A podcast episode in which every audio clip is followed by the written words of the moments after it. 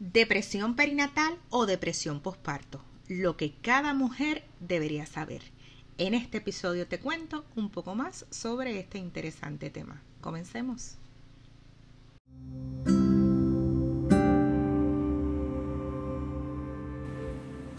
Saludos a todas y todos, bienvenidos a este podcast en línea psicóloga. En este espacio conversaremos sobre temas de psicología, salud mental materna y familiar, crianza, embarazo, posparto, entre otros temas del comportamiento humano. Soy la doctora Yaritza Pérez y acompaño a personas a transformar sus pensamientos y acciones, en especial durante la gestación y la crianza.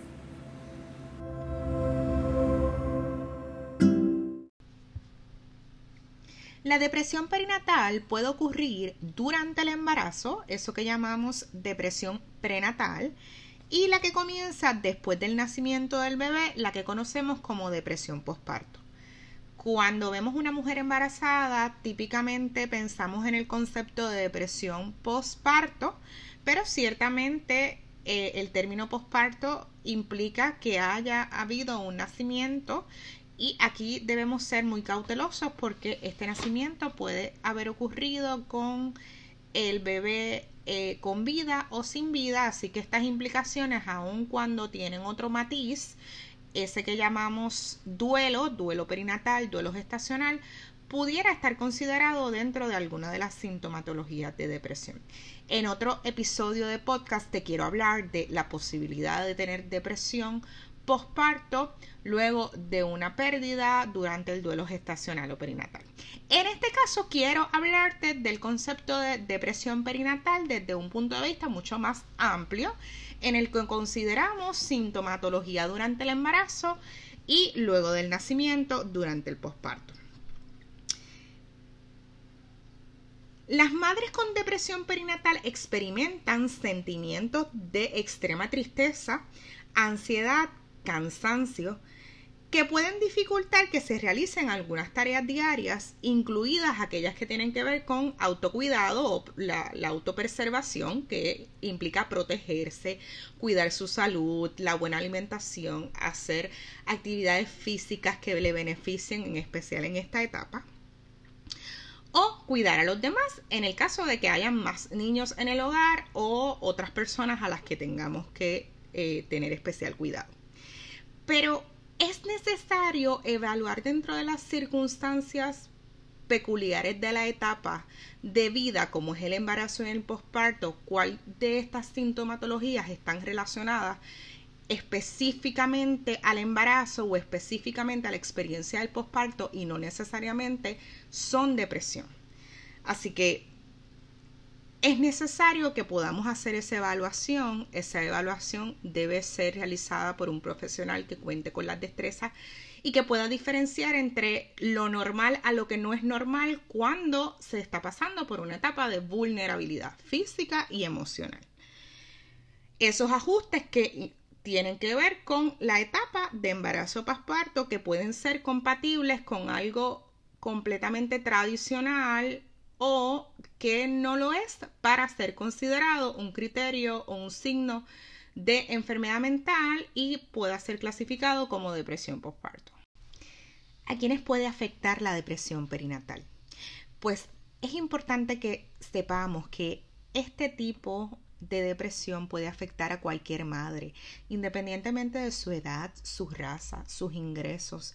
Así que puede observarse mujeres de clase alta, clase media, clase baja o incluso mujeres y personas gestantes en pobreza, no importa su cultura o su educación. Un dato muy, muy, muy importante que les pido me ayuden a compartirlo con cualquier mujer que pueda estar experimentando los signos de la depresión perinatal que discutiremos próximamente, es que las mujeres no tienen la culpa de tener depresión perinatal o de tener depresión postparto. No es su culpa, no es nada que ellas hayan hecho. Así que ese matiz de la responsabilidad que puedan tener ellas en términos de cómo se sienten, porque la depresión es real, hay que atacarla para dejarle saber a estas mujeres y a las personas gestantes que no es su culpa. Esto nos lleva a la próxima interrogante, ¿cómo surge la depresión perinatal? Es necesario considerar los factores de riesgo que pueden desencadenar la depresión perinatal, considerando que no hay una sola causa. La investigación sugiere que es el resultado de una combinación de muchas cosas, factores genéticos y ambientales. En cuanto a factores genéticos, ¿verdad? De manera rápida podemos tener mujeres que presentan eh, un alto riesgo de desarrollar eh, porque tienen antecedentes personales o familiares de depresión o trastorno bipolar. Así que cuando hay depresión en la familia o eh, historial de trastorno bipolar, pues podemos ver eso como un riesgo en términos genéticos o que hayan presentado depresión en un embarazo anterior o en un proceso de, de pérdida, que hayan tenido signos de depresión. En cuanto a factores ambientales, aquí lo vemos un poco más amplio. Podemos considerar los desastres naturales. En el caso de Puerto Rico, pues nosotros hemos tenido en los pasados años el huracán María, el huracán Irma. También hemos tenido la, experiencia de los terremotos en el, en el área sur de la isla.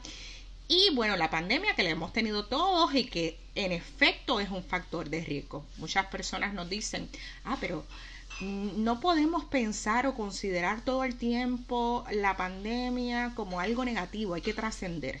Pero la realidad es que para el desarrollo de sintomatología eh, que sea compatible con trastornos de salud mental, pues sí, la pandemia se posiciona como un factor de riesgo.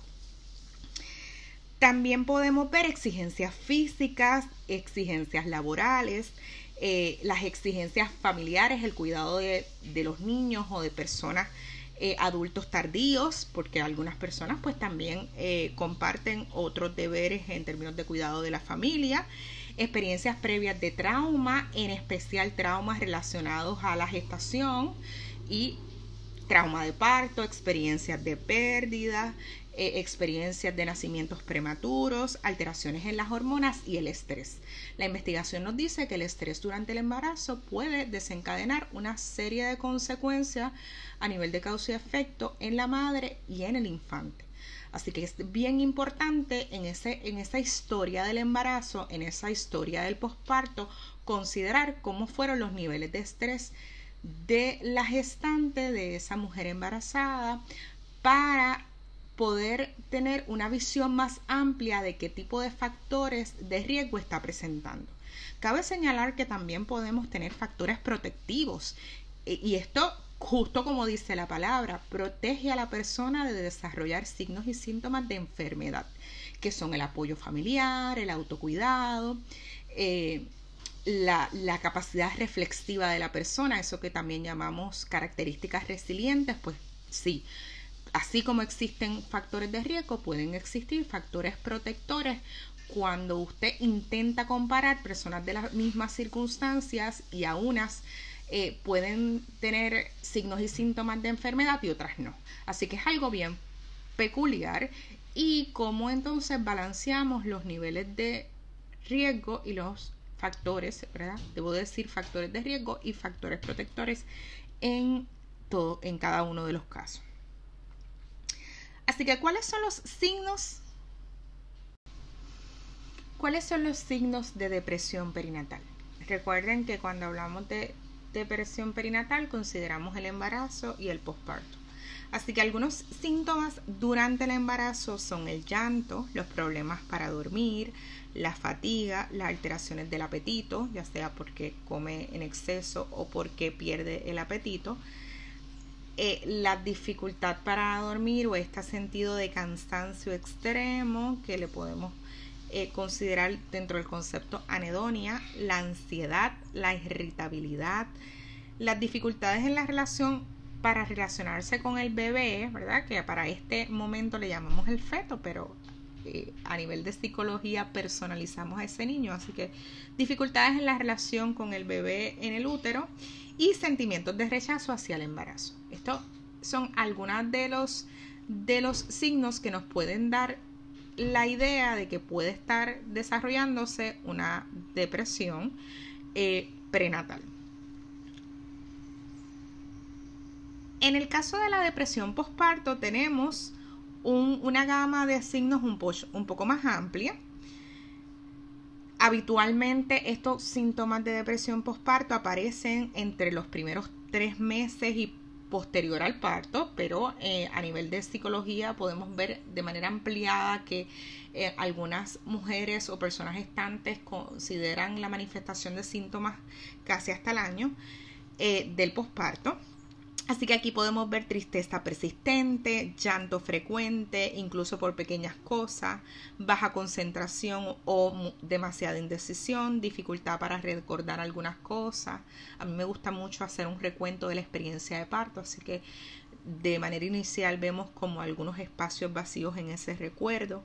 Dificultades para eh, relacionarse, sentimientos de inutilidad, inadecuación o culpa irritabilidad, pérdida del interés en el cuidado de sí misma o del bebé, falta de ánimo para hacer las tareas cotidianas, contrario a otras mujeres que eh, sienten pues este deseo de volver a la rutina, aquí es la falta de ánimo, insomnio, hipersomnia, independientemente de que si bebé duerme o no duerme, así que si bebé duerme pues hay insomnia eh, o ¿verdad? esa sensación de hipersomnia disminución o aumento significativo del apetito, ansiedad manifestada en pensamientos de miedo, sentirse abrumada, eh, síntomas somáticos que son estos los que vemos eh, reflejados en el cuerpo como dolores de cabeza o de pecho, palpitaciones, una dificultad en la vinculación con el bebé, que donde no vemos apego o falta de interés en la relación, con la familia puede ser en realizar las actividades. Aquí tengamos en cuenta y seamos muy cuidadosos, no querer salir a ver a la familia dentro del contexto de la pandemia o del COVID no puede considerarse dentro de este aspecto porque es una nueva circunstancia que estamos estudiando donde hay una una situación real de amenaza donde todavía no conocemos cómo se desarrollan estas circunstancias, así que seamos muy cuidadosos de ese detalle en particular, considerarlo como un signo de, depresión. Eh, porque no necesariamente pues es así y puede ser considerado dentro de lo normal. Pensamientos obsesivos de hacerle daño al bebé, eh, pérdida de placer o interés en las cosas que antes hacía, incluidos por ejemplo el retomar la vida sexual y en algunos casos más graves pensamientos recurrentes de muerte, suicidio o infanticidio, que es, ¿verdad?, hacerle daño a bebé y este concepto se utiliza con los eh, infantes. Tengamos en cuenta que para que ocurra una depresión postparto no tienen que estar todos estos signos. Eh, estos son los que hemos observado en términos generales de, de todos los que se documentan pero son una cantidad de síntomas particulares y esto debe ser entonces diagnosticado por un profesional de salud mental. Hago el recuento de estos síntomas porque si usted escuchó alguno de estos y siente eh, ¿verdad? Que esta sensación ha llegado a donde usted, que se siente de esa manera, que tiene esos pensamientos o lo observa en una amiga, en una prima, en una compañera de trabajo, es momento de buscar ayuda. Quizás no es momento de autodiagnosticarse, pero sí de decir, eso me está pasando, quizás uno, dos, tres, no importa cuántos usted tenga, si son poquitos o si son muchos, es momento de, de buscar ayuda. En el caso de pensamientos, esas personas que tienen esos pensamientos graves, recurrentes de muerte o de hacerle daño a otra persona, incluso al bebé, es momento de inmediato de buscar ayuda usted deja de escuchar este podcast y se pone en las circunstancias de buscar ayuda. En la descripción tengo los números de teléfono de los equipos de rescate. En el caso de Puerto Rico, tenemos la línea Paz de AMSCA, que su número de teléfono es 1800-981-0023. Si usted tiene pensamiento grave, llame por favor al 1 800 981-0023 porque es momento de buscar ayuda. ¿Cuál es el tratamiento para la depresión perinatal? Es necesario tratar la, la, depresión perinatal tanto para la salud de mamá como para la salud del bebé, ya que esto puede tener unos efectos sobre el bienestar y la salud física y mental de ambos la mayoría de las personas, la mayoría de las gestantes, mujeres, eh, mejoran con el tratamiento de la a la depresión perinatal. Esto también puede ocurrir en los padres o pareja. En, en otro episodio les estaré hablando cómo se manifiesta la depresión postparto o la depresión perinatal en, las parejas, en los hombres, eh, pero sí, hay tratamiento en todos los casos. Hay algunos tipos de psicoterapia que, ha sido, que han sido basadas en la evidencia. Esto quiere decir que ha habido vasta investigación que determina que es eficiente eh, la mejoría en las personas que se someten a este tratamiento. Estas psicoterapias son dos enfoques particulares que tienen mucha investigación el modelo cognitivo-conductual y el modelo de terapia interpersonal. A nivel general, el modelo cognitivo-conductual busca enseñarle a las personas diferentes formas de pensar, ¿verdad? conceptualizar su problema o su circunstancia de una manera diferente. Así que hace cambios en la forma de pensar, en la forma de comportarse y cómo la persona reacciona ante distintas situaciones de la vida, en especial a los cambios que provocan la, el, embarazo y el posparto. La terapia interpersonal, por su parte, tiene la meta de ayudar a mejorar las habilidades de comunicación dentro de las relaciones. Así que cómo nos comunicamos con otros, cómo reaccionamos a las distintas eh, vínculos con las demás personas, incluyendo bebés, establecer redes de apoyo y desarrollar expectativas realistas que le permitan a la persona lidiar con las crisis, porque sí, el embarazo y el posparto puede considerarse una crisis, en especial si ha habido una experiencia de trauma dentro de las circunstancias o de, o de mucho estrés. Así que consideramos una crisis y este modelo de terapia interpersonal va dirigido a lidiar con esa crisis o con otros problemas que puedan estar contribuyendo y desarrollando la depresión. En sus modalidades moderado y, severo o grave, la depresión va a requerir tratamiento combinado multidisciplinario con medicación. Aquí vamos a ver el uso de antidepresivos que pueden ayudar a mejorar cómo el cerebro utiliza ciertas sustancias químicas para controlar el estado de ánimo y el estrés. Mm, por lo general, el riesgo que aparezcan defectos de nacimiento y otros problemas en bebé cuando se utilizan antidepresivos es mínimo, pero siempre debe haber una conversación con un proveedor de salud física eh, autorizado. Así que no debemos nunca, nunca tomar medicamentos antidepresivos eh, por nuestra cuenta, siempre debe ser en base a las recomendaciones médicas y con supervisión médica. Los antidepresivos requieren un tiempo para funcionar, que son generalmente entre 6 a 8 semanas, y a menudo mejoran los síntomas como el sueño, el apetito, los problemas en la concentración, ¿verdad? Esos son los primeros síntomas que van a haber mejorías con el uso de medicamentos, pero si me siento mejor, si como mejor, si duermo mejor, realmente pues eso es como, como como un mecanismo que mueve al cuerpo para que pueda entonces retomar algunas actividades que se han eh, terminado, ¿no? Que se han cesado porque la depresión hace que sea difícil vincularse. Los aspectos de vinculación y apego se trabajan a través de la psicoterapia, por eso el cambio de pensamiento, de las expectativas sobre el proceso, pero los aspectos físicos pues eh, responden mejor a la medicación. Así que idealmente cuando vemos una depresión perinatal de moderada a severo es necesario la combinación multidisciplinaria del tratamiento de psicoterapia y farmacoterapia para que la persona pueda restablecer su estado natural incorporando unas nuevas expectativas de vida porque la situación ha sido diferente. Cuando una mujer eh, tiene un bebé por primera vez, hay una transición a la maternidad, se convierte en una nueva persona usando un nuevo nombre y eso algunas mujeres pues necesitan un espacio de tiempo para procesar esa nueva información. Así que estos son los tratamientos para la depresión que suelen ser muy efectivos. Así que si conoces a alguien que pueda estar eh, sintiendo alguno de estos síntomas que he conversado en este episodio. compártele este, esta grabación para que sepan un poquito más de lo que es la depresión perinatal.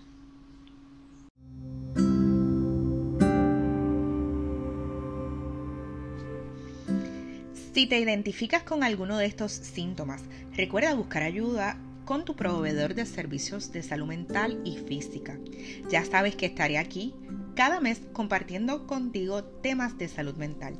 No puedes perderte el próximo episodio, donde hablaré contigo sobre más temas de psicología, salud mental materna, crianza, embarazo, posparto, en fin, temas del comportamiento humano. Si hay algún tema que quisieras que discuta por aquí o tienes alguna pregunta, escríbeme por Instagram a Profayaritza. Gracias por tu atención y por estar conectados a este tu podcast en línea psicólogas. En la descripción te dejaré toda la información para que puedas seguir la conversación en mis redes sociales. Hasta la próxima.